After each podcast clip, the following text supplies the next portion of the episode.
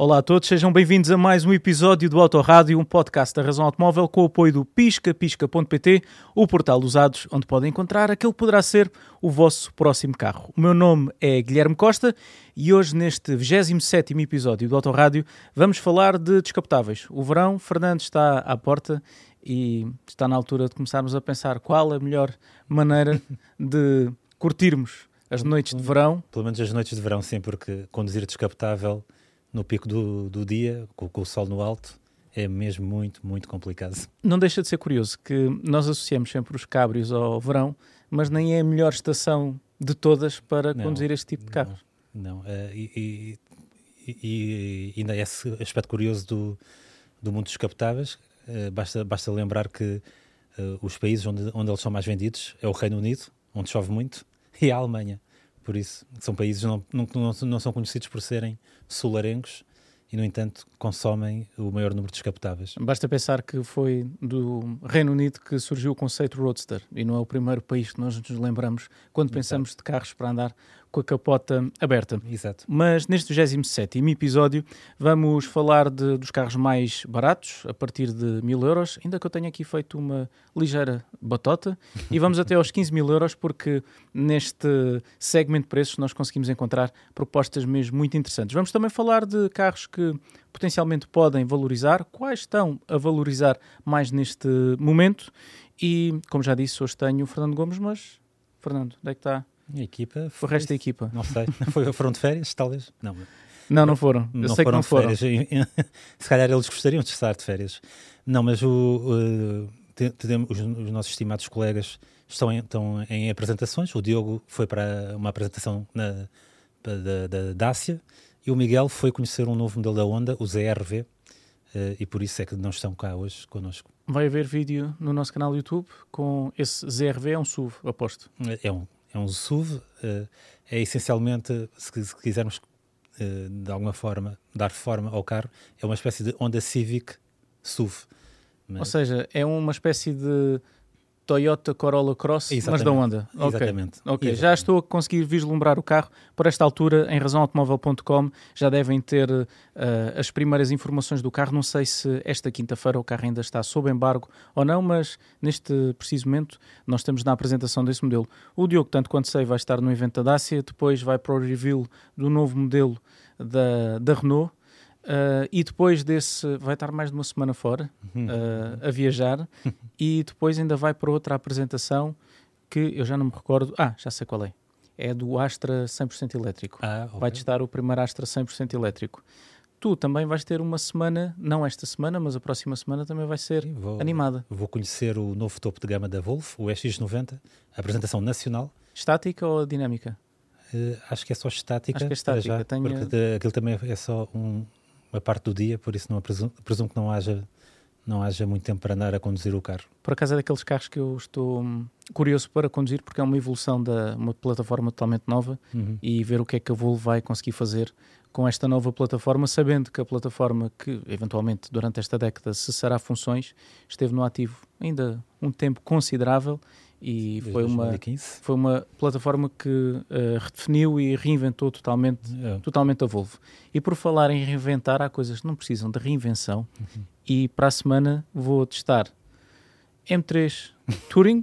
uh, é uma, que é uma novidade, é um, é, a BMW andou, andou a fugir com o rabo à seringa uh, para, à, à concepção de uma M3 carrinha e finalmente fez-nos a vontade. Finalmente fez-nos a vontade. E isso estou muito, muito curioso também, para, para, seria curioso. Para, para conduzir. Ainda, ainda tenho sabor na boca do BMW M2, que, que vai surgir brevemente no nosso canal do YouTube. E acho que me vou divertir. Não, não vou colocar o meu filho no banco de trás. Acho que não, não, tem, não tem idade para, para isso. Vou-lhe talvez tirar uma fotografia sentado ao volante. Uh, como, como testemunho, mas não vou fazer mais que isso. Entretanto, também vamos ter uma apresentação. Ainda este mês é um, vai ser um mês. Uh, está a ser um mês bastante intenso para nós. Ainda vou conduzir o, a versão renovada do Giulia Quadrifoglio, um carro, como dizia, ou ia dizer, não precisa muito ser reinventado porque o carro já roça uh, a perfeição.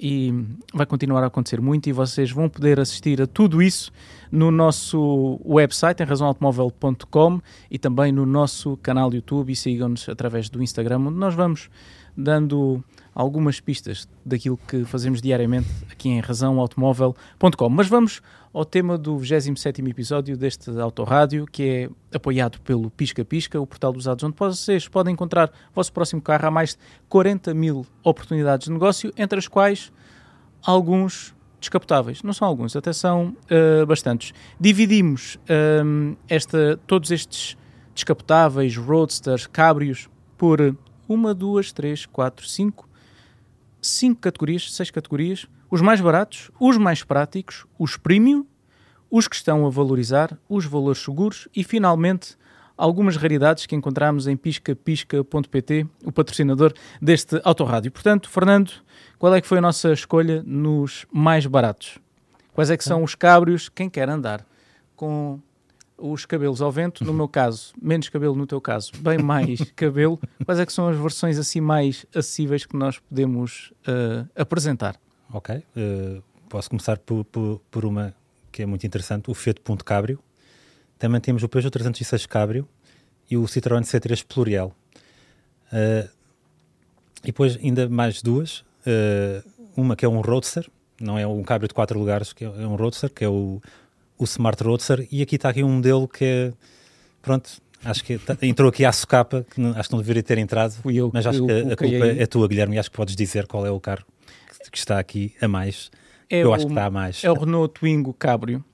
Uh, ok, é uma versão apenas de capota Sim. de recolher. É um, tem um teto de, de tem um, abrir. Tem um teto de, de abrir de lona, mas a sensação que dá, porque o carro é fica bastante aberto. É de um cabrio. Eu já vendi o meu, já não o tenho. Posso falar à vontade do, do carro, dizer que inclusivamente vendi uh, muito pouco acima dos, dos, dos, mil euros, mas acho que é um carro que, que vai valorizar.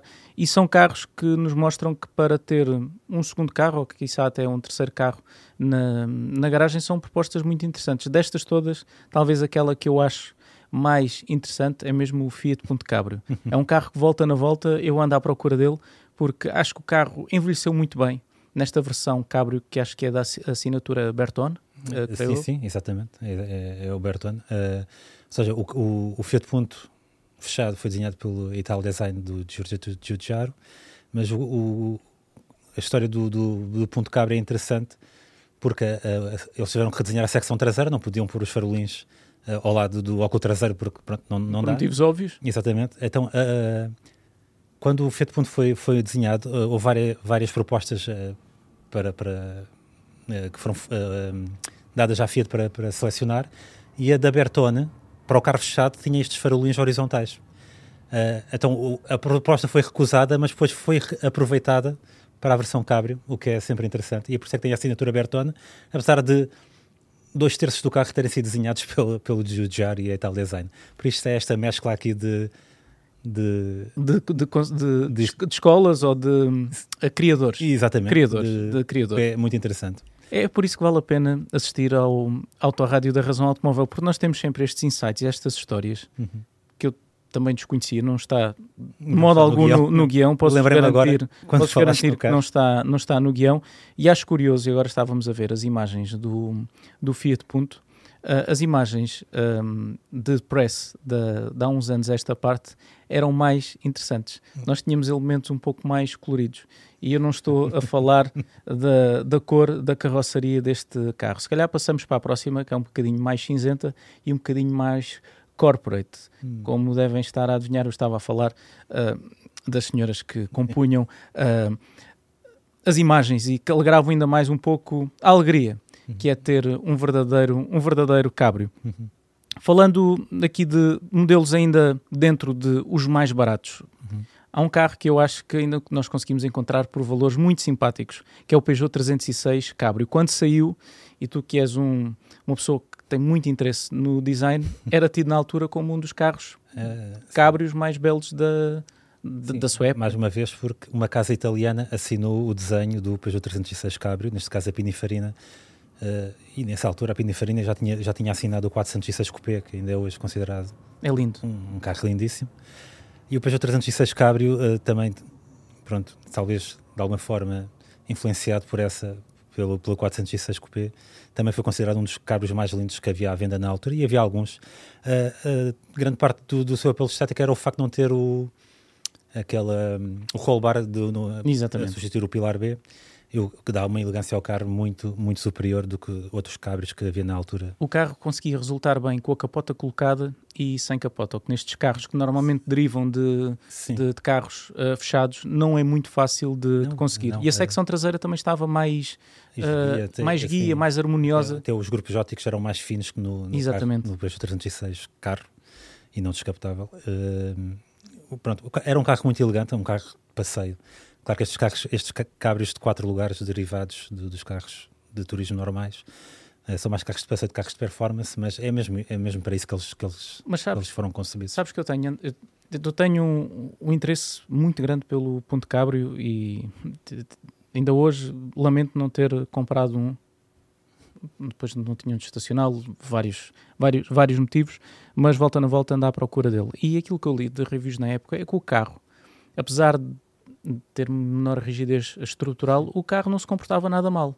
Não. Nada mal. E depois, naquela versão com motor 1.2 16 válvulas, ah, conseguia sim. o melhor dos mundos. Conseguia ter já uh, uma performance interessante sem ter os consumos proibitivos que nós conhecíamos da versão 1.6. Ficava muito tac a tac sim, com, sim, com, com, com, muitos melhor, muito melhores, muito melhores consumos. Sim, esse, esse motor era, foi realmente uma foi uma muito boa hum, opção da Fiat.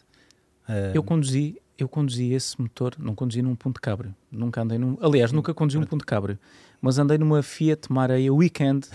lembra, lembra, desse lado, lembram-se da Mareia? A Mareia, sim, a, a, carrinha. Carrinha e o sedã. Havia o sedã. E depois que, havia o Bravo e a Brava. Sim, que eram, pronto, basicamente o Mareia era a versão quatro portas do, desses, desses dois. Mas, mas e o carro andava não... muito bem, pá. Anda... O carro andava mesmo bem. Mas, mas nesse caso havia um truque que era pôr uma caixinha mais curta, porque eram só 80 cavalos. 82, salvo erro. Acho que eram 82 de, cavalos. É provável que sim. Eu, eu recordo-me desse motor no. Corrijam-me nas caixas de comentários Exato. se eventualmente. Uh, quem é que tem razão? Aqui um tete a tete. 82 versus 80 é cavalos. várias versões desse motor. Começou nos 86 se não estou em erro, no Lancia Y desceu para os 82 e depois na segunda geração do ponto desceu para os 80. Porque eu conduzi muitos pontos 16 válvulas uh, de, de, segunda geração com esse motor e o motor era muito voluntarioso. E, num e estes carros, mesmo sendo um cabrio, não era propriamente pesado. Era motor Fire? Sim, foi. Era motor Fire. Há um artigo excepcional em razãoautomóvel.com sobre os motores Fire. Nós vamos colocar um link na descrição deste vídeo, eventualmente no canto do ecrã, para quem nos estiver a acompanhar através do YouTube, mas também podem fazer através da Apple Podcasts e também do Spotify. Estávamos a falar de carros lindíssimos, mas também temos de falar de patinhos feios. E quanto a mim, há aqui um patinho feio no meio da nossa lista, que é o C3 Pluriel. Acho que é daqueles carros que, enquanto os outros, todo, toda a gente queria assinar e colocar Bertone, Pininfarina, etc., uh, ao longo da carroçaria, o C3 não sei se tem alguma assinatura. Uh, Basta olhar para ele. Não. Uh, tem ah. da própria Citroën. Eu, eu, eu, o, o, problema com o Citroën C3 Plurial nem é sequer o, o aspecto do carro, é, é, todo o conceito, porque é aquilo que funciona bem num concept car, mas depois na a realidade diz que isto não, não funciona. E se calhar foi por isso que venderam tão poucos, porque o carro realmente pode assumir esta, esta, esta, esta configuração, configuração, boa, configuração descapotável, mas, mas terias que remover aquelas barras que, tavam, que, que simulavam uh, os suportes laterais. Tinha várias, várias configurações. Exato. Uh, até pick-up. Até pick-up, o que é uma coisa. Pick-up, cabrio, uh, versão não, não, não, para recolher a capota. Não, não, era prático, porque tu tinhas que deixar aqui estes montantes este, este, do, do, que formam o arco do, do, em casa. Do teto, em casa.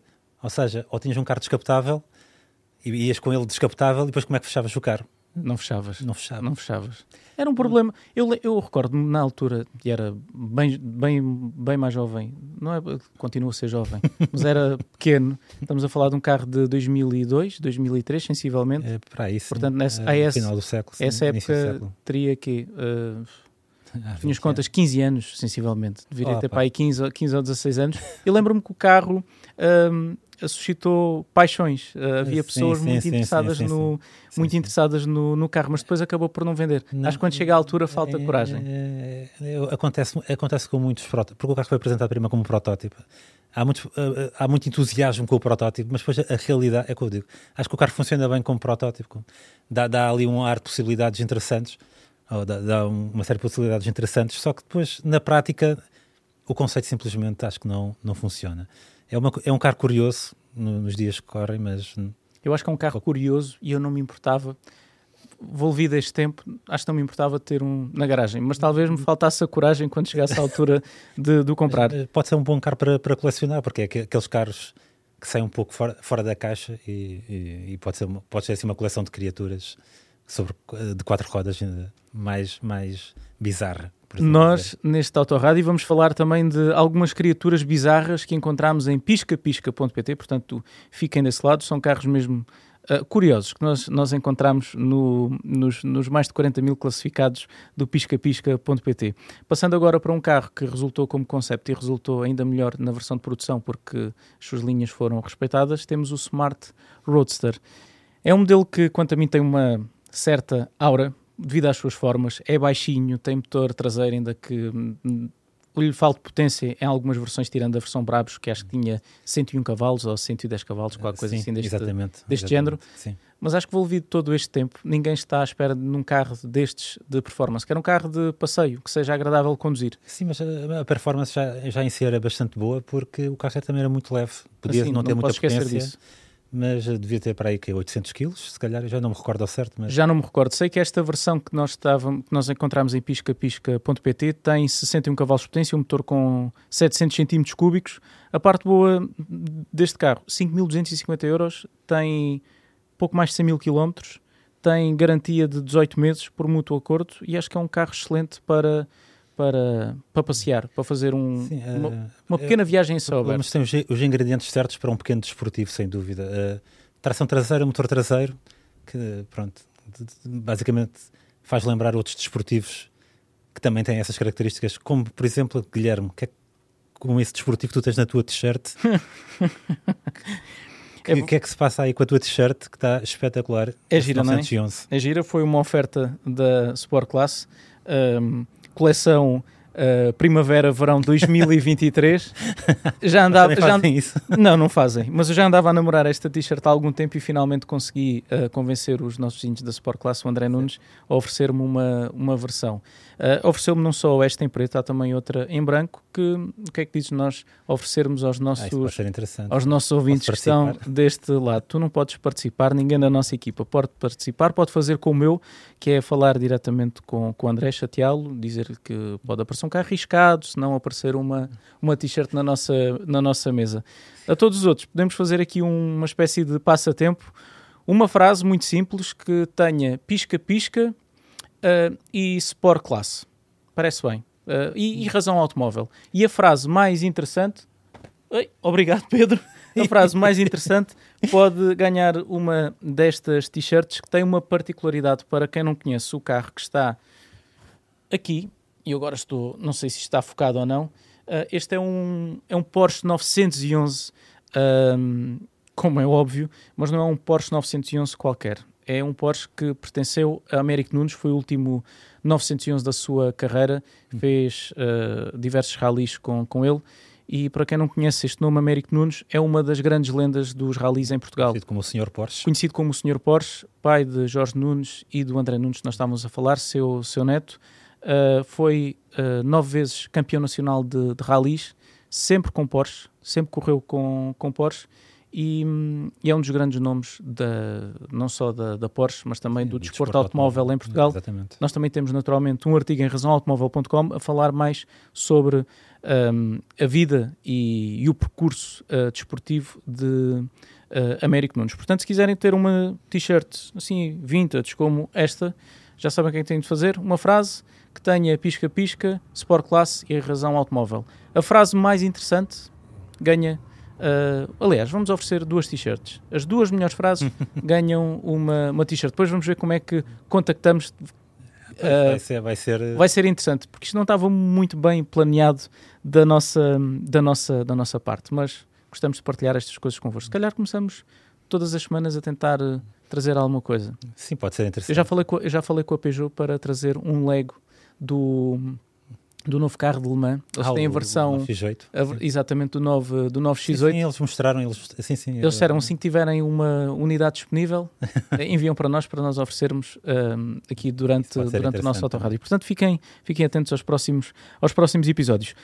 Mas voltando, voltando ao voltando nosso, ao novamente ao, meio 911. ao nosso meio 911, estávamos a falar do Smart Roadster. Há muitas mais oportunidades em piscapisca.pt, mas estes não são, às vezes, os carros mais práticos. Portanto, fizemos uma categoria especificamente para quem procura um cabrio, mas em simultâneo precisa de andar com ele no cotidiano e nessa escolha nós colocamos alguns carros muito interessantes, outros que não têm, quanto a mim, interesse rigorosamente nenhum e desculpem a franqueza. Uh, temos o Peugeot 206 CC, carro interessante esteticamente, quanto a mim, não sei qual é que é a tua opinião, Fernando, mas já me vais dar.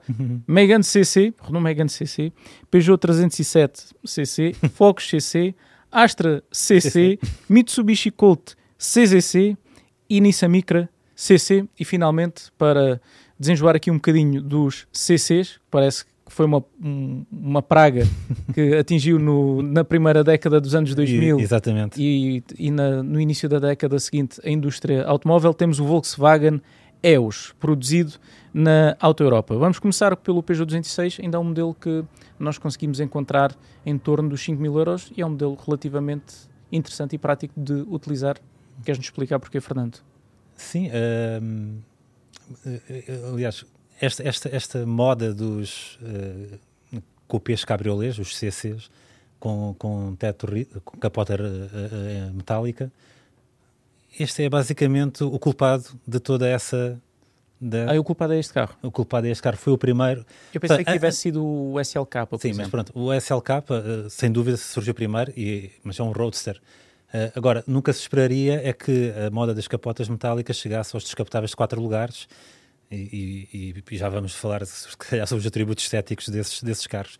Mas o 206cc, por acaso, até, acho que até resulta razoavelmente bem. Tem alguns elementos estranhos, como aquelas barras sobre a parte traseira, sobre a tampa da, da bagageira, que eu não percebo muito bem o que é que estão lá a parece, fazer. hum, hum, parece retirado do- da, da náutica, não é? Nos barcos é que nós encontramos Exato, aquelas, é, aquelas é, é estranho, mas eh, o, eh, pronto, era, eh, um, este carro também tinha quatro lugares, apesar dos dois lugares traseiros. Era para quem nós não gostamos na vida. Exatamente. Queres vir? Quero. Ai, queres? Então, Então, vais olha, para o lugar traseiro. Pronto. mas, eh, mas pronto, dava, dava a possibilidade de uma forma acessível de, de teres a seção descapotável. É um, é um bom carro de passeio, obviamente. Eh, e, e a novidade da capota metálica e todo, e todo aquele bailado quando estás a abrir a capota, pronto, acho É que interessante. É, é sempre É interessante. interessante. Resultado. A indústria automóvel olhou para o sucesso deste Peugeot, sim, era uma e- história que eu desconhecia. E, e de qualquer forma, por falar em sucesso, mas um real sucesso comercial, que este carro vendeu, mas vendeu. eu e recordo-me de ver muitas unidades. E por isso os outros construtores disseram: Oi, está aqui um nicho, vamos, vamos, vamos à procura daqui deste sucesso também. E tivemos esta invasão incrível nos, nos primeiros anos deste século eh, de, de carros como o 206cc. E vamos a recordar alguns momentos tristes dessa invasão, como, por exemplo, não sei, o Megane CC, o Peugeot 307, eu pedi ao Pedro que nos mostrasse alguns desses modelos para nós podermos comentar, mas, por favor, não mantenha os carros muito tempo na imagem, porque, é, credo, que horror. O- é- os americanos costumam dizer bigger than better, não é? eh, sim, No caso destes carros, eh, quanto maior, pior. Porque a, a secção traseira nunca resulta bem, parece sempre uma resulta- coisa gorda. eh, Mais uma vez, eh, é um descapotável de quatro lugares. Tu tens que ter um- um- uma área do habitáculo grande. Logo, o teto também tem que ser grande. Onde é que vais arrumar um, um teto metálico se não, não, não, não, fazeres a, traseira crescer? Ai, está a piorar, Epá, caramba. o Megane- Eu não sei se o Megane ainda não é pior do que o 307. Eles ainda tentaram, tanto o Megane como o 307, depois uh, veio uma nova geração do Megane, depois veio o 308 também. Tem-me a arrepiar. Eh, É verdade, no, no caso da, da Renault, eles ainda tentaram na geração seguinte. Tentaram, eh, era o mesmo sistema, tentaram disfarçar a traseira muito avantajada do, do Megane, pintando parte da traseira em preto e tudo para aligerar um pouco a- a- o peso O visual de tudo. Mas eh, e, e- também depois acontecia coisas estranhas, como tanto no Peugeot 307 como neste Megane e nos outros CCs também, o pilar A é extremamente inclinado, para, de modo a, a- que o, o teto seja mais curto. Seja mais, seja curto. mais curto. Resultado, o condutor e o passageiro provavelmente têm aqui o, a, a, a, moldura do para-brisas acima da cabeça deles. Ou seja, o efeito cabrio também se também desvanece. um bocado. Uh, ou seja, uh, foi tentar uh, dourar a pílula, porque aqui acho que não havia solução possível. E depois estes carros ficavam muito pesados, em termos de dinâmicos, pronto, tem o problema associado a qualquer cabrio. Uh, ou seja, são, podem ser bons carros de passeio. Uh, há quem, quem, os tem gosta deles, obviamente, mas confesso que não foi, no meu ponto de vista, não foi se calhar o, o melhor período da, seja, da indústria não, automóvel. Da indústria automóvel. Fez não. coisas que, olhando, olhando agora em retrospectiva, nós perguntamos onde é que estavam com a cabeça. No caso da Renault, há ali o, o Patrick uh, Lecoman fez, fez, algumas, algumas, foi, fez algumas dessas coisas. Temos agora a versão, acho, acho que não havia nenhuma marca generalista que não tenha pensado, vamos fazer um cabrio. Foram vamos, poucas as que não fizeram. As que não fizeram. A única que foi se safando uh, desta leva foi efetivamente a Volkswagen. Já tinha uma tradição com o Golf em fazer versões interessantes do, do, do, do, Golf, ainda capota, com a capota, de lona, exatamente. capota de lona, naturalmente, mas que fez em Portugal, é verdade. Acho que deste segmento, o único safa é Made in Portugal. Tiveram de ser os portugueses ok, não foram os portugueses, foram os alemães, mas com uma ajuda nacional uhum. a terem de, de, salvar a coisa através do Volkswagen EOS, que é um carro que eu hoje olho em retrospectiva e se estiver estimado e se estiver numa configuração interessante como esta que agora estamos a ver na imagem, é um carro Sim, um carro interessante. E chegou a ter um motor V6, que ainda é mais interessante também. O VR6, aliás, que acho que não sei se é, chegou a ser vendido em Portugal, mas os americanos gostavam muito. Não fazia é. ideia que havia versão. Sei que de Palmela saíram uh, é, Charans com o motor VR6 e também Exatamente. as Galaxy. Sim, Agora que tinha EOS, equipado o EOS, não fazia, não fazia os ideia. Os americanos uh, uh, gostavam muito dessa versão acho que a minha memória não está a falhar nesse, nesse aspecto. Tenho quase certeza que. Se estiver a falhar, eu tenho a certeza que vai haver vai a opinião muito acutilante de, de alguém a dizer que afinal, afinal não. Mas pronto, de qualquer forma, uh, como é que a Volkswagen conseguiu um, um resultado estético superior, pelo menos aos seus concorrentes? Porque o teto era dividido, tinha mais uma peça, não era duas peças, era três peças, se não estou em erro. Uh, então, como eram peças mais pequenas, também dava para criar uma, um carro mais equilibrado do ponto de vista estético.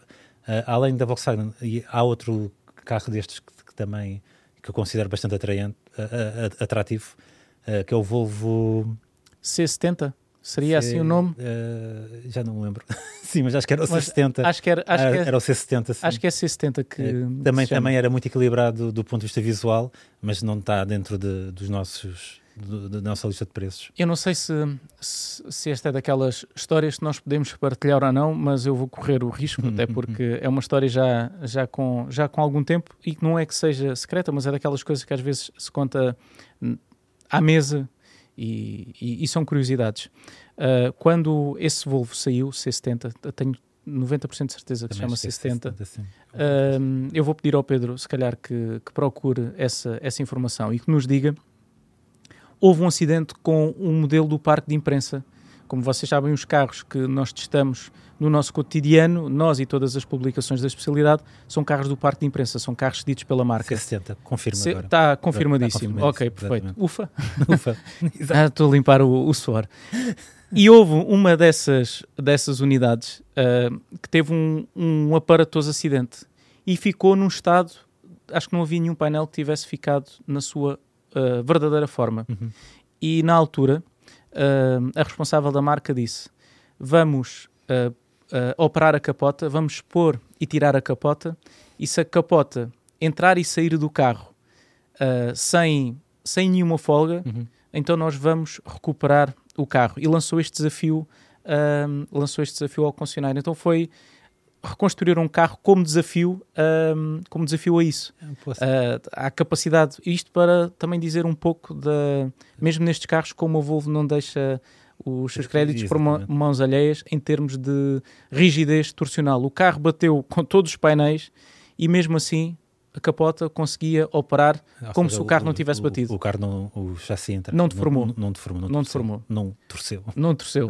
No final, uh, não ganharam dinheiro rigorosamente nenhum com, com o carro, acho que ficou para, para alguém da, da concessão, mas o carro ficou como Mas se nunca tivesse acontecido, essa história, mas acontecido é, nada. mas é- Eu acho que nunca tinha contado esta história. não, de- não desconhecia totalmente essa história. Não, não é só tu que trazes histórias interessantes e desconhecidas aqui ao nosso Eu- autorrádio. mais dos bonecos. Olha, por falar em bonecos, agora vou, é a minha vez de brilhar um pouco. O primeiro uh, Coupé Cabriolet, ou seja, o primeiro cabrio com uma capota rígida da história, foi trazido pela Peugeot.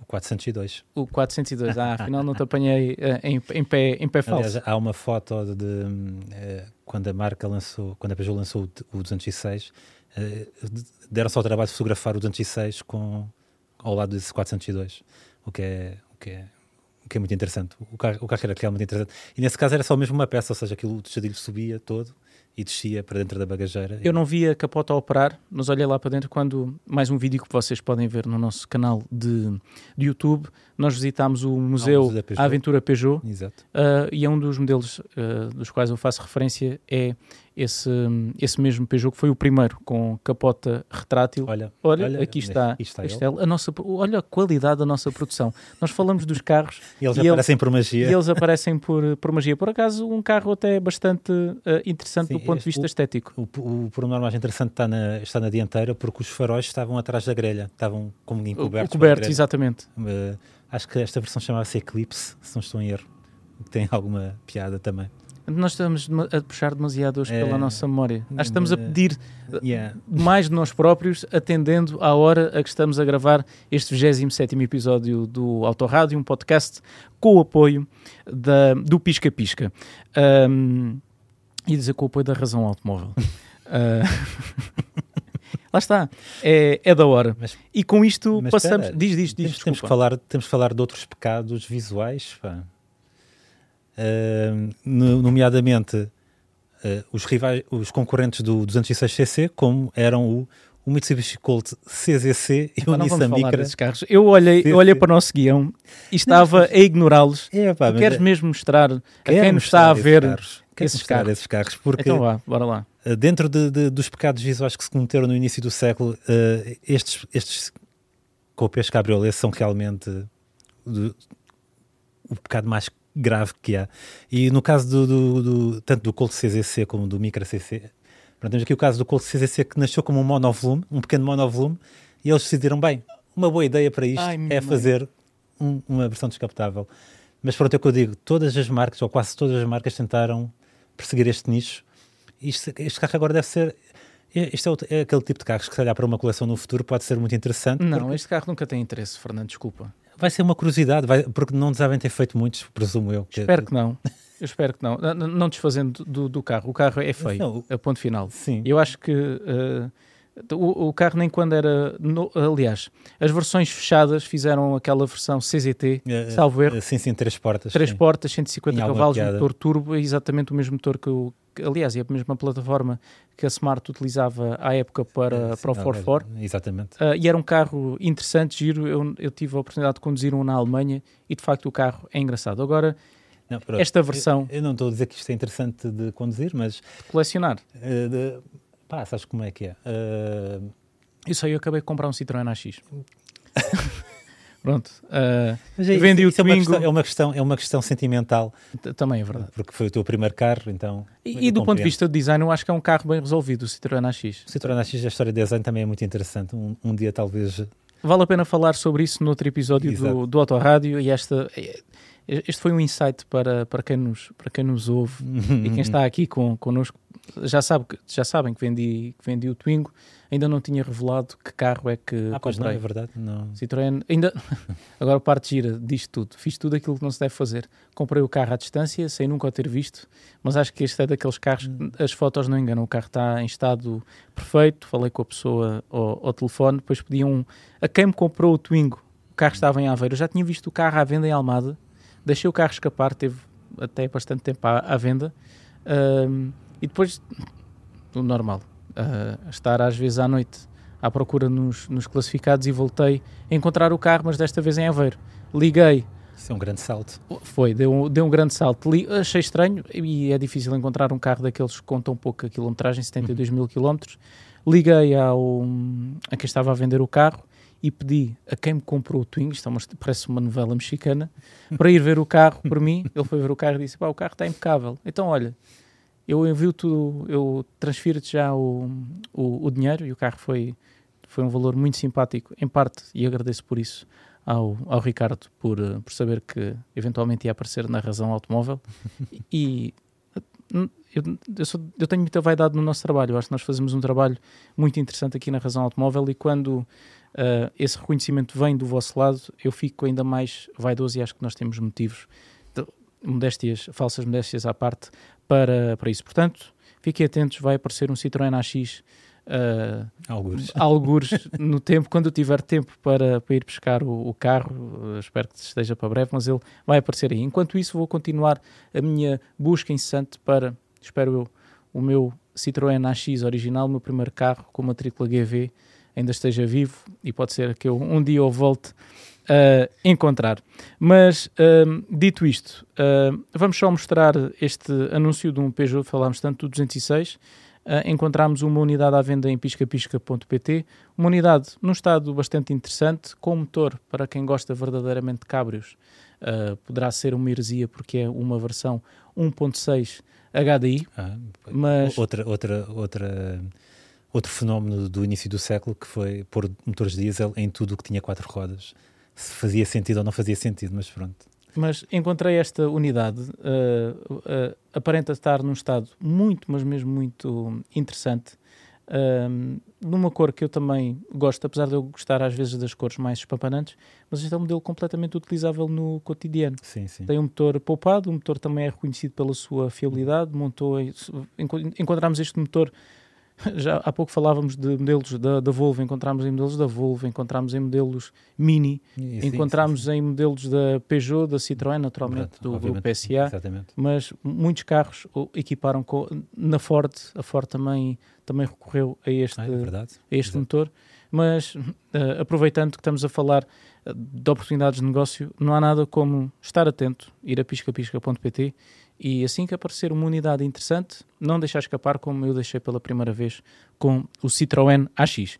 E com isto, passamos, vamos subir de patamar. Começamos em carros. Vamos entrar muito, muito barato. Outro escalão. Pouco mais de mil euros e o Fiat Punto, naturalmente não conseguimos, o Fiat Punto Cabrio, não conseguimos encontrar uma unidade em muito bom estado por esse valor, mas unidades a precisar de um pouco mais de carinho é é fácil encontrar, é fácil, é preciso estar algo atento a isso. Mas uma pergunta que eu te faço a ti, para tu responderes a toda a gente que lá está uh, em casa ou no carro ou ouvir-nos através do Spotify, o que é que achas que é melhor? Comprar um carro mais barato num estado a precisar de carinho ou comprar logo uma unidade em bom estado e despender mais dinheiro? É, é assim, se, sendo um descapotável e tiver capota de lona, a gente sabe que a capota, se tivermos que reparar a capota, é, é vai, poderá custar algumas centenas de euros. Os cortinados de casa não servem para. Hum? E os cortinados de casa não, não, servem? Não servem, não. Uh, eu falo por experiência própria que eu, eu, durante sete anos só conduzi descapotáveis. És um praticante, portanto. Sou um praticante. Uh, e no caso do, do, do, Eu tive um Mazda MX-5, de primeira geração, uh, e, e pronto, para quem conhece o MX-5 primeira geração, ela no interior tem um. Ou seja, o, o óculo traseiro que é em acrílico que por acaso era em vidro, é, já era, já não me recordo, não era acrílico, não era, é, não era acho que era vidro. Uh, tu podias baixá-lo com um fecho eclair, o fecho estragou-se e, eu, e tinha também um, e além disso tinha um pequeno uh, corte na, na, no exterior e fui pedir um orçamento para repararem a capota e aquilo ia custar-me várias centenas de euros e isto já foi há muitos, muitos anos atrás. Uh, ou, ou seja, uh, no momento atual isso seria uma ou seja, algo para comprar uma capota 10 mil euros. Pronto.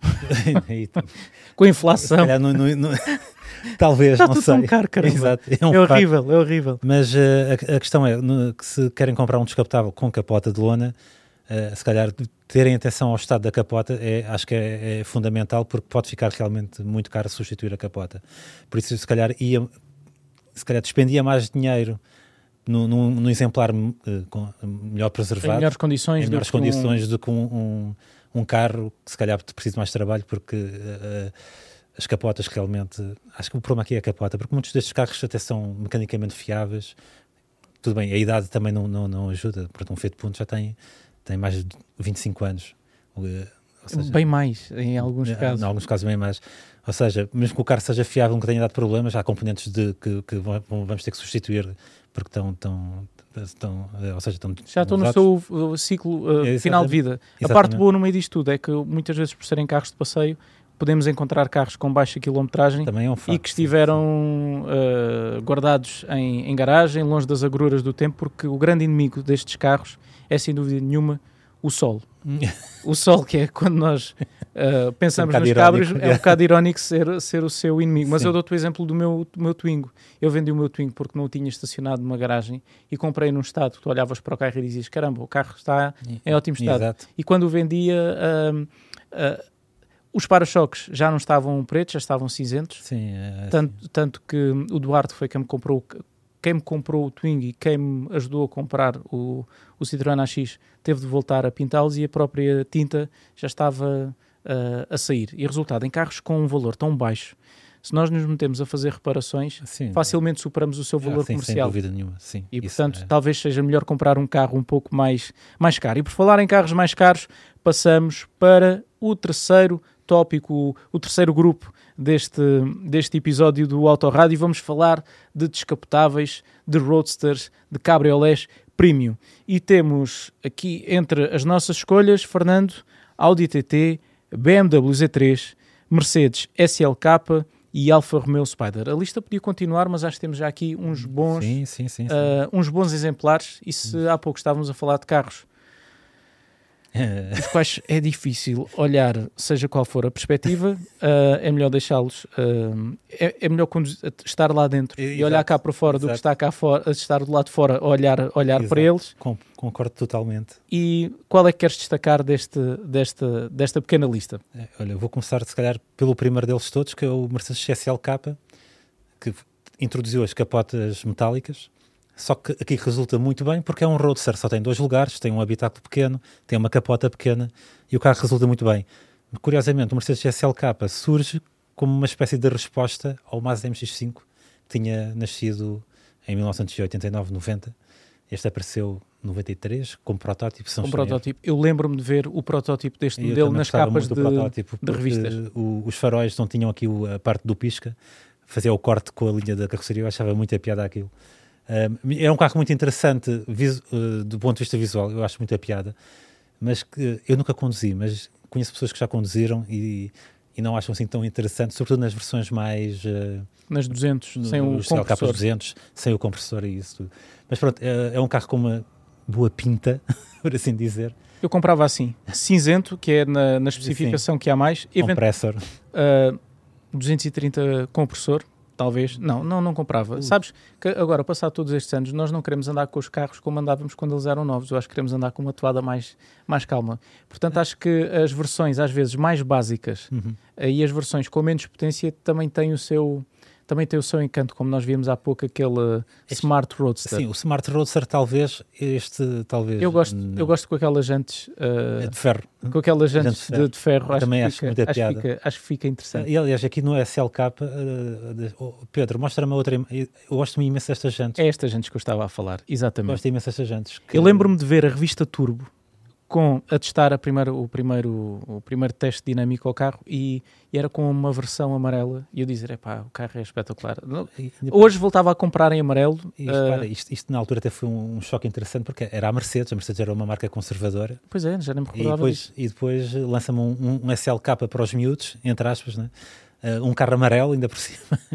Pá, eh, foi assim uma, uma viragem bastante grande para, para a Mercedes. E ainda bem que a fizeram porque estavam a ficar, talvez, demasiado sérios. Uh, aquele, aquele design uh, assinado por Bruno Saco estava a tornar os carros algures. Isso também daria outra discussão, mas não, ah, não é para aqui. Tens uma opinião forte, tens uma opinião forte tenho, sobre isso. Tenho, uh, mas uh, confesso que sempre gostei muito. Eu acho eu também quando o carro bem conseguido. Amo. Eu acho quando o carro saiu também era um adolescente, claro, este tipo de carro já teria muito mais que se calhar um, um classe E ou algo assim do género. Mas... Por falar, olha, por falar em Mercedes, em Bruno Saco, uh, falando do 190, uh, também. O que é que vais... Oh, Guilherme, tu tens um 190, o que é que vai acontecer com o 190? Olha, fiquem atentos a piscapisca.pt porque oh, também poderá estar uh, a aparecer nos, nos classificados, mas isto ainda não é ainda não é uma decisão ainda não é uma decisão final. Ok. Ainda não é uma decisão final. No, no, num último vídeo que lançaste, perguntaste pela opinião do, dos nossos leitores. É, 90%, não, 50% disseram para não vender, que era maluco, os outros 50% queriam-me comprar o, queriam comprar o carro. Queriam comprar o, o, o carro, mas ando pá, das questões que levantei nesse, nesse mesmo vídeo da praticalidade do carro uhum. um, e aquilo que falávamos há pouco do, do sol, dos carros estarem à chuva um, e a menos que consiga proteger um pouco mais o carro do que estou a fazer agora. Uhum. Bem, uh, há decisões que são difíceis de tomar e nós ganhamos um certo afeto a, determinados carros com que, com que andamos, com que nos cruzamos, e é por isso que nós gostamos tanto de automóveis, porque às tantas eles começam a fazer também parte da nossa vida, uh, das histórias que fazemos. Eu já percorri com aquele, com aquele carro o país de norte a sul, uh, levei a minha irmã ao seu casamento naquele carro, portanto, vendê-lo eventualmente, que é uma decisão que já está praticamente tomada, não não vai, não vai ser. Não vai ser fácil. Portanto, a voz, deixando. A voz, a voz, falhou-me, ficou um bocadinho uh, amargurada. Uh, são pensamentos que, que doem, que, que alejam. Portanto, vamos falar de coisas mais animadas. Olha, vamos, vamos passar para, para um carro também, quanto a mim, muito interessante: o BMW Z3. Tinha só a preparar este autorrádio é que eu me recordei que tinha uma versão 1.8, só me recordava da versão 1.9. Sim, que já, já, já tinha alguma já, potência, já, 143 veio, cavalos. Exatamente. Veio... A versão 1.8 não é, não é propriamente aquela que eu recomendaria para este carro, uh, pelo menos o 1.9 uh, ou 2.0. Mas são carros que nós ainda conseguimos encontrar uh, a valores relativamente uh, simpáticos, ainda que há uns anos esta parte ainda fossem mais simpáticos do que, do que, são, do que são agora. Exato. Mas, por exemplo, o Audi TT, nós conseguimos encontrar algumas unidades bem abaixo dos 10 mil euros. E estamos a falar do Audi TT, primeira geração. Primeira geração, que é quanto a mim o mais interessante de todos. Acho que é, sim, é um verdadeiro ícone. O Z3 a mesma coisa, agora estamos a ver o Audi TT. Eu acho que o, o carro, quando. Tu, este é daqui, outro carro, eu na altura comprava todas as revistas, aliás, ainda continuo a comprar, não só por uh, motivos profissionais, naturalmente, mas porque gosto de alimentar uh, este gosto e a paixão e as experiências que, que o papel permite ter, uh, que são diferentes do, do digital. Não há dúvida nenhuma uh, relativamente a isso. Mas eu lembro-me perfeitamente de ver uma capa de revista que anunciava este carro ainda em contos. Que era o, o, o Audi. Nasceu, nasceu, em 98, logo. O, o Audi uh, descapotável por menos de 6 mil contos. São 30 mil euros. Espera lá.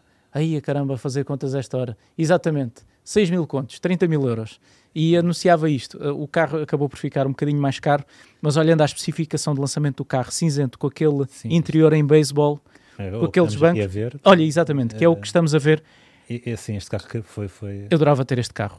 Uh, sim. Uh... Teve uns problemas, não foi? No lançamento. Uh... Tinha, tinha um problema Epá, aerodinâmico. Eu agora, eu, para falar desse, desse, desse, tem que falar da Nissan, o que é curioso. E porquê é que eu vou falar da Nissan? Temos tempo, força. Porque uh, eu fui uma. Quando a Nissan apresentou a segunda geração do Juke, tive a conversa com, com, um dos designers da Nissan, que curiosamente esteve envolvido no desenvolvimento deste carro. Ou seja, eles, eles digamos que os designers saltam de construtor em construtor. E eu estive a falar precisamente dos problemas que o Audi TT teve, e para, para perceber o ponto de vista dele apesar de ele ser, ser, designer. Não está agora na, na Hyundai, o designer do, do Audi TT? Uh, Espera aí, uma coisa, okay. o chefe de, uh, o chefe de design da, da, Audi na altura era o Peter Schreier, que foi para a Kia. Exatamente. E, e, e tornou-se o chefe de design da Kia, transformou a marca, sem dúvida nenhuma. E, e, depois foi promovido a presidente do, se não estou em erro, do, da, da Hyundai no geral. Ou seja, eles têm vários presidentes e ele e o Peter Schreier, neste momento, um dos poucos designers que está num cargo de chefia uh, de, de, um construtor. Mas, o, a, a, ou seja, o Peter Schreier é o chefe de design, mas a ideia do uh, para o Audi TT não veio, veio de um outro designer que eu acho que não era esse que queríamos falar. não era este que queríamos falar, por acaso. Há muita confusão que eu montei aqui. Ou seja, uh, estávamos a falar da traseira do Audi TT e do problema aerodinâmico, só para não a ideia, a ideia original do Audi TT se não estou em erro, foi, veio só de um designer que era o Freeman Thomas, que é americano, uh, que se inspirou, porque ele tinha um designer com uma panca por Porsche, do, do, uh, os 550 RS Spider, e pronto. E este carro nota-se que tem ali uma influência, apesar de ter aquele aspecto muito geométrico e simétrico, tem, tem, tem uma influência de, desses desportivos dessa altura, sobretudo os alemães, os da Porsche. Uh, mas este senhor designer, que eu não me lembro o nome, que acho que ainda está, ainda está, a trabalhar na Nissan, também participou no desenvolvimento do, do Audi TT.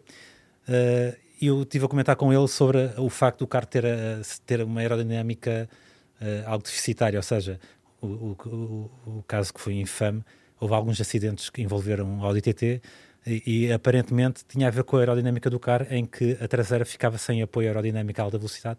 Ou seja, imagina que ias numa autobahn 160, 170, 180, 200, tiravas o pé do acelerador, a traseira ficava sem peso e perdias a traseira. Havia transferência das massas para o eixo Exatamente. dianteiro e a traseira e, ficava. E como não havia carga aerodinâmica suficiente na traseira, devido até às formas do carro, ou seja, à, à traseira muito redonda e, e, não ter nada para cortar o fluxo de ar, tornava a traseira um, um, algo instável. Isto foi o que se disse. O que o designer me disse foi, foi outra coisa. Ah, eu, e já agora, antes de chegar lá, o que o designer disse. E agora estou curioso, caramba, é, vais fazer é, outra parte. E, e, não é uma parte, é, ou seja, e a Audi por isso mesmo adicionou aquele pequeno spoiler, aquela pequena barbatana que estragou o desenho do carro, mas uh, aparentemente ajuda a equilibrar. Uh, a fazer um pouco de downforce. E um pouco, sim. Ou seja, ajuda a cortar o fluxo de ar. Uh, mas o que o designer me disse é que aquele spoiler não é, não é necessário, porque eles basicamente o que fizeram foi recalibrar o ESP e, e teve um pequeno ajuste na suspensão para o carro ficar estável. Uh, Haver menos transferências de massas na, exatamente, na, na traseira. É, aparentemente era possível fazer apenas com um pequeno acerto do ESP e da, da suspensão. Porque ele, no, ele tem um Audi TT de primeira geração desse tempo e ele nunca colocou o, o spoiler uh, lá atrás. E está vivo um para contar a história, portanto. Hum? E está vivo para contar a história, portanto. Para contar a história, exatamente. Portanto, resultou. resultou. Ainda, ainda não teve nenhuma traseirada, traseirada do, do, do carro. Um, e continuando a falar de. Alguns destes carros talvez sejam questionáveis do ponto de vista design. Ou seja, há quem goste, há quem não goste assim tanto. Ainda há pouco falava com, com o Pedro, que está nos bastidores deste 27 episódio do Autorádio, e ele dizia que não gosta muito do Audi TT. Eu gosto muito do Audi TT. Há quem não goste do Z3. Há quem não goste do SLK.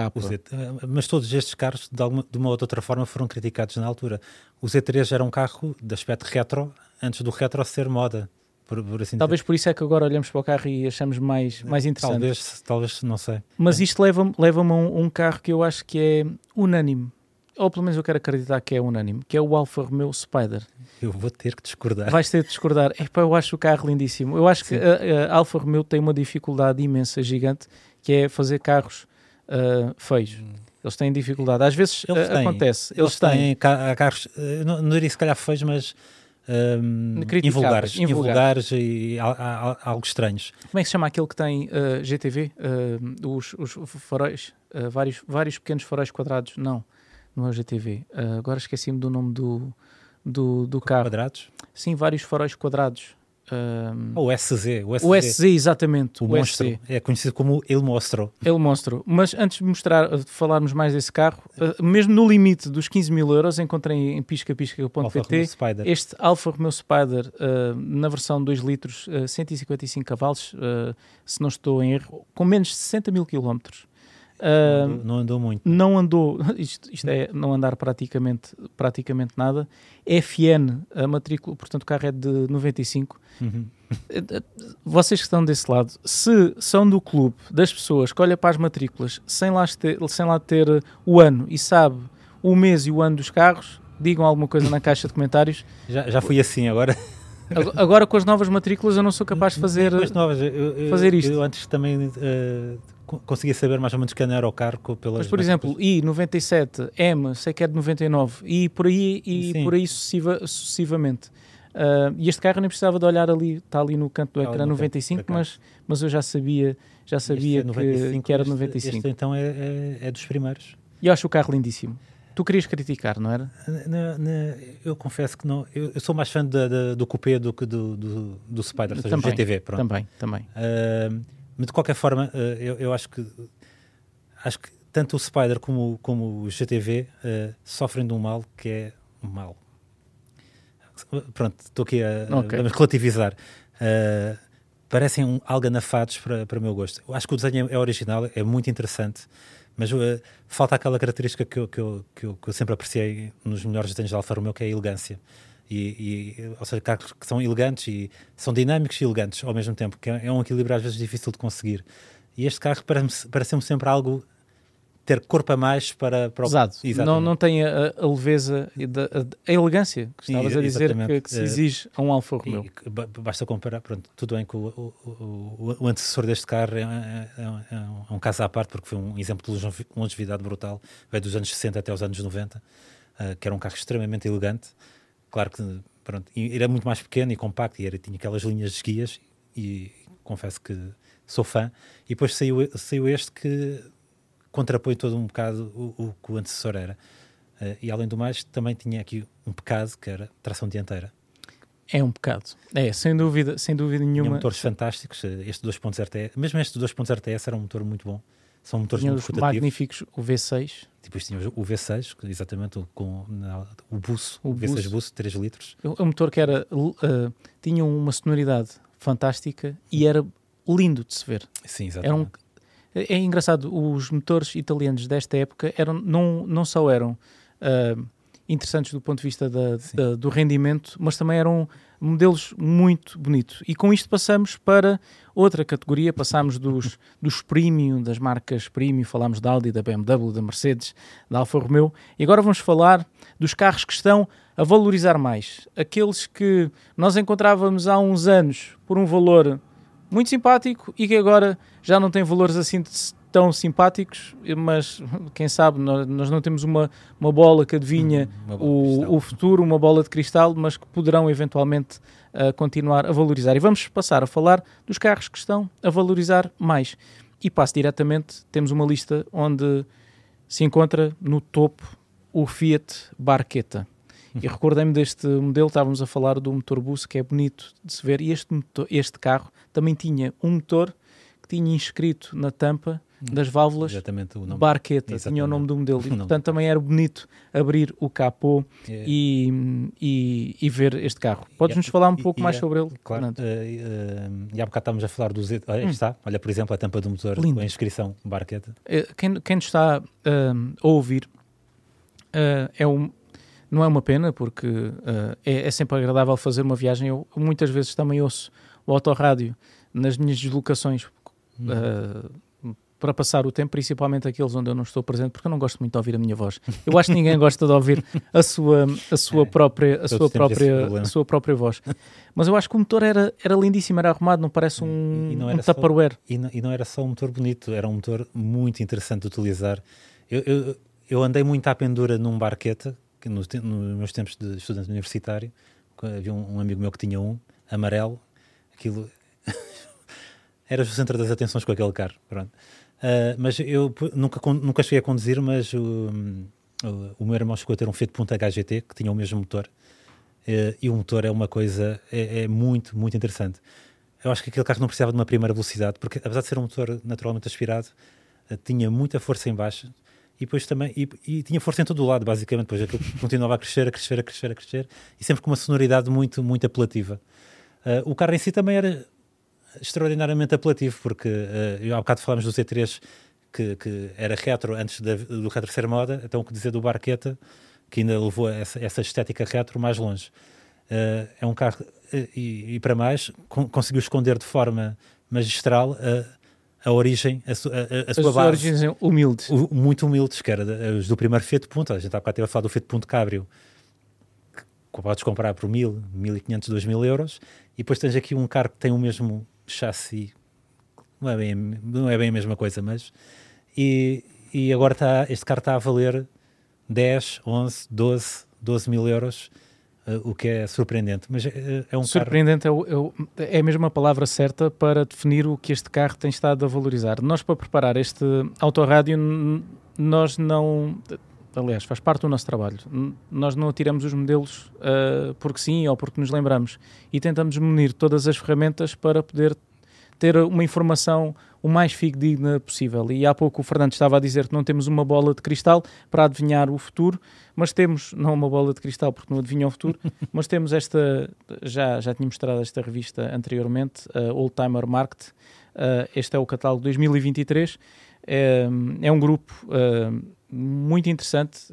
Se forem um, um aeroporto, esta revista está à venda, custa 8 euros. Já várias pessoas me pediram a revista, então, como vocês viram, eu trouxe nove revistas destas para trazer, para, para dar a, a, a leitores da Razão Automóvel, a subscritores do nosso, do nosso canal do YouTube.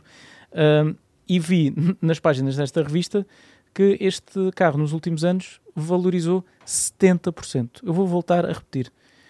O Fiat Barqueta valorizou 70%. Eu não sei se isto vai continuar ou não, mas, mas é, está, não temos é surpreendente, é, é, surpreendente uh, porque este, estes carros chegaram a ser vendidos por nada. Por nada, exatamente. Por nada. E agora, eu, eu, por acaso, por curiosidade, não há muito tempo. Uh, Uh, fui, fui, também estava nos classificados, o, o, passatempo, o nosso passatempo de sempre. E quando vi os preços deste carro, até fiquei assustado. Eu, okay, 12 mil, 13 mil, 15 mil euros, alguns deles. Eu, Uh, ainda para mais os mais recentes, depois houve uma série, uma, várias séries especiais e edição uma... limitada e estão com preços completamente Eu vi uma, um, absurdos. Num, num, stand do, do Norte, acho que se chama António Carvalheira, uma versão uh, especial deste carro, tinha uma configuração lindíssima, cinzento com a capota uh, vermelha. vermelha. Sim, Era uma edição numerada. Nunca cheguei a perguntar o valor do, do carro e acho que também com a mesma velocidade que apareceu também desapareceu e a quantidade de comentários que o carro tinha também era uma coisa excepcional. Mas é um, é um modelo que está, está, está, não está só a crescer em mim, está, está a crescer para toda a gente, pelos vistos, porque os preços não sobem de forma mágica, hum. representam a, a procura que, que, os modelos, os modelos têm, é o mercado autorregular, se não precisa, a mão invisível da, a mão invisível da Adam Smith Falando agora aqui um bocadinho de, de economia. Ei, caramba, mas vamos continuar pelos, pelos carros. Outros carros que continuam a valorizar, este diz muito, o Toyota MR2. Ai. Já tiveste um? Já vendeste um. sem motor porque tinha um uh, problema crónico sim, no, no uh, até acho surpreendente o carro estar a valorizar. Um, eu, eu, sei que entre os aficionados do MR2 é talvez o menos amado porque a Toyota basicamente uh, decidiu esquecer o passado, que, que, era um carro Targa, com carroceria Targa, e fez um pequeno roadster mais à, à, imagem de um MX-5. Um, eu acho que saíram bem, muito sinceramente. Ah, o, o, carro, eu, eu, eu, eu, por acaso estava ali a comentar com o Pedro, que o Pedro também não é grande fã do desenho deste carro, aqui o nosso nosso estimado aqui da, da Regi. Eu também eu tive um e também, sou, também não tenho problemas em dizer que também não acho o carro particularmente uh, atrativo, pelo menos, por exemplo, comparando com o MX-5 ou até com o Barqueta ou algo assim, que eram carros da, da mesma altura. Mas, dinamicamente, este carro, pá, eu tenho que dizer, põe qualquer outro desses num chinelo.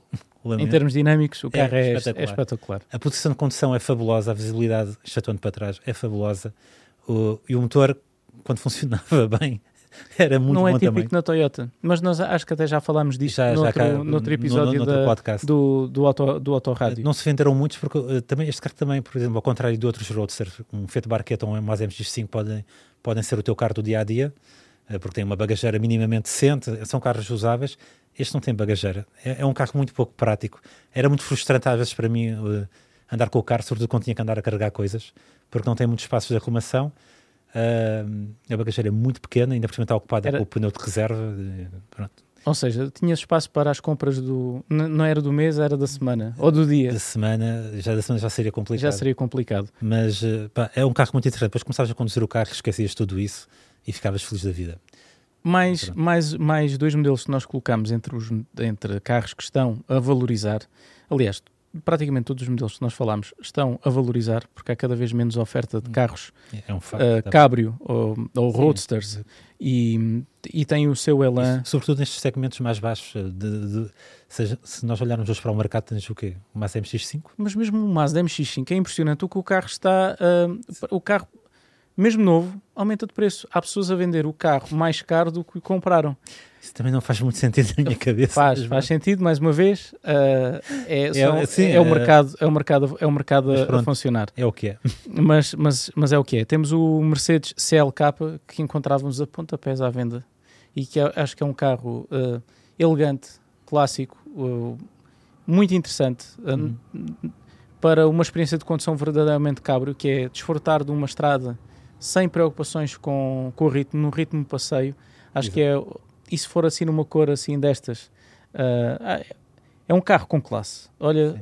inclusivamente, reparem, uh, as pessoas que vão no interior uh, decidiram ir junto a um lago uh, numa cidade europeia uh, não aparece junto à praia. Não. Estás a criar a narrativa. Estou a criar, estou a criar a narrativa. E Entretanto, pararam, pararam onde? Nos subúrbios para ir a uma discoteca. Uh, que, para quem nos está a ouvir, isto não faz grande sentido, mas para quem nos está a ver, eventualmente faz. E pararam, sei lá, nas docas em Lisboa para irem curtir um pouco depois de terem conduzido o SLK aqui na versão 230. CLK. CLK aqui CLK. na versão 230 compressor. Okay. Nós encontramos algo alguns também um, em piscapisca.pt, passem por lá para ver.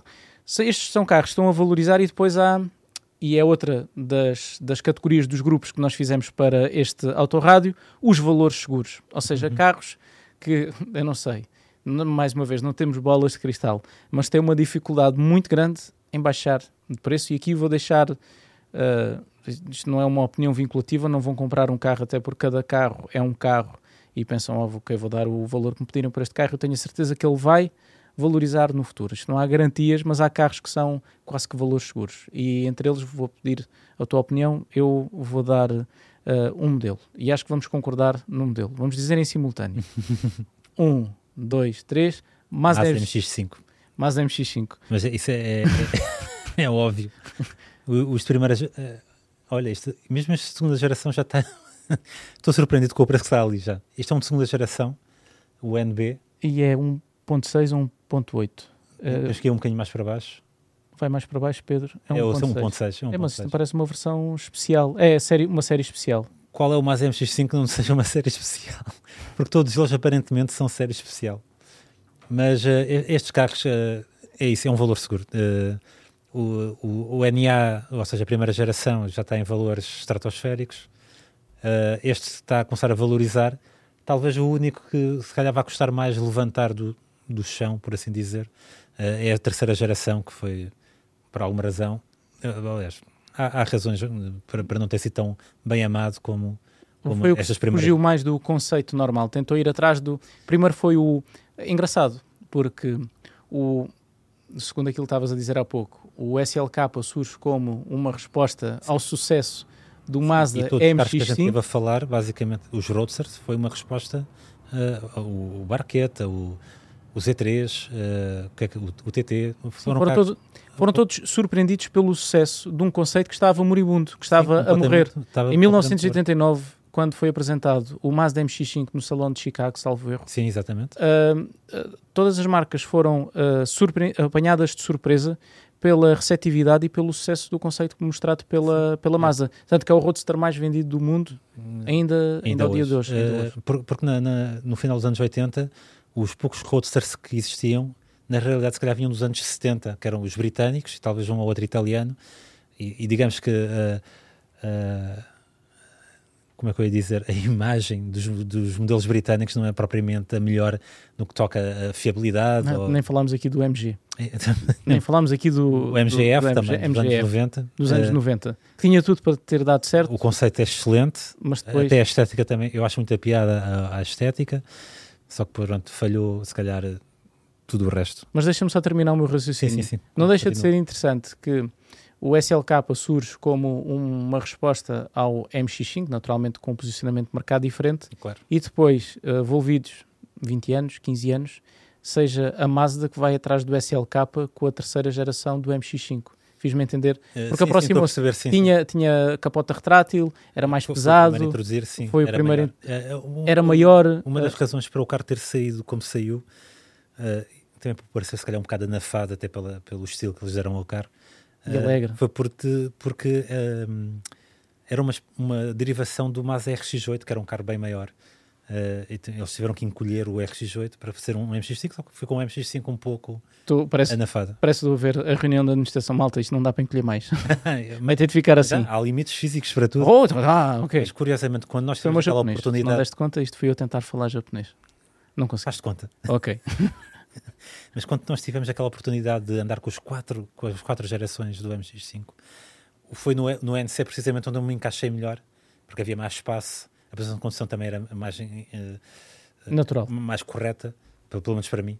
Uh, eu sei que há, nem todas as pessoas concordam. Eu, eu, mesmo no MX5 que eu tive, que era da primeira geração, eu nunca consegui ficar bem sentado naquele carro. Mesmo no, no, no novo, uh, também não, não é, é difícil encontrar uma boa posição de condução. No NC parecia uma luva, mas a, a, condução do, do, do, NC comparando com a, com a do NB ou NA, sobretudo do NB, Falando, o NB uh, parece que fizeram tudo certo e depois puseram as calhas de banco de um caminhão ou de uma pick-up e o carro fica com o Sim, banco muito uh, alto. E, e, é, a única, é, é, a única coisa que eu não gosto no, no carro, condução, é a posição é, de condução. O NA, andando no cotidiano, acho o carro uh, uh, intimidante para andar, quando passamos por um caminhão, sentimos que vamos mesmo... Mas o NB não é, muito, não é maior. Não é maior, mas dá-te uma sensação um bocadinho maior de, de carro. O NC já é grande demais e o, o ND, ok, é um carro extraordinário. O ND é um carro muito, muito bom. É, pelo menos é o que tenho, no meu ponto de vista, são os motores mais interessantes do, de todos os MX5. Uh, eh, mas em, a nível de, do, da experiência de condução e de, de, mesmo do comportamento, acho que o NB ainda tem alguma vantagem sobre o mais recente ND. Mas pronto. Regressando, regressando aqui ao nosso grupo dos valores seguros, o MX5, uh, eh, pela, pelo seu histórico, pelo nome, que é um nome quase tão grande como a própria marca, é uma instituição dentro da, da Mazda, é uma MX5, e por acaso estou curioso para saber o que é que o futuro reserva para o MX5 com todos os constrangimentos que existem em termos de tecnologia que podemos adotar ou que aparentemente vamos poder adotar daqui em diante no, no, no, setor, no setor automóvel, mas acho que podemos dizer que grande parte destes carros tem naturalmente à sua escala têm potencial de valorização e é uma, uma maneira interessante de nós às vezes termos o nosso o nosso o nosso dinheiro sim, sim. Uh, em vez de estar parado quando é possível e cada vez as coisas estão mais caras transformá-lo num objeto que nós podemos conduzir que nós podemos utilizar que nos uhum. pode dar uh, gosto de ter pode nos transportar do ponto A ao ponto B portanto